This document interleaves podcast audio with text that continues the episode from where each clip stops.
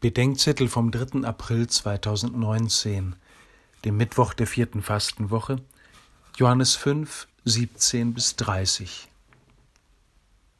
Die Reden Jesu im Johannesevangelium lassen mir manchmal den Kopf schwirren. Zugleich gehören sie zu den reichsten Texten der Heiligen Schrift. Es gibt verschiedene Weisen, diesen Reichtum zu heben.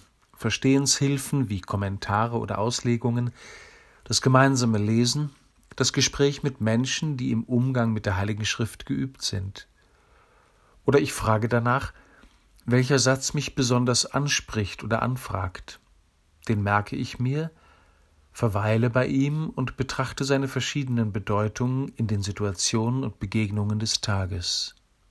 Oft kann ich ihn sogar konkret anwenden oder verwirklichen. Heute könnte das zum Beispiel das Wort Jesu sein, mein Vater ist noch immer am Werk.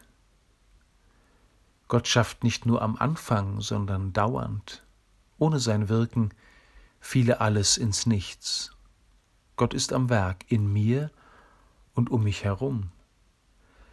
Gott wirkt nicht das Böse, das machen wir schon selbst, aber er kann aus allem, auch aus dem Bösesten Gutes entstehen lassen, sagt Dietrich Bonhoeffer ohne damit jedoch das Böse gut zu machen.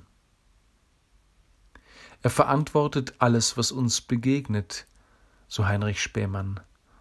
Gott wirkt das Gute, und alle, die das Gute tun, wirken mit ihm.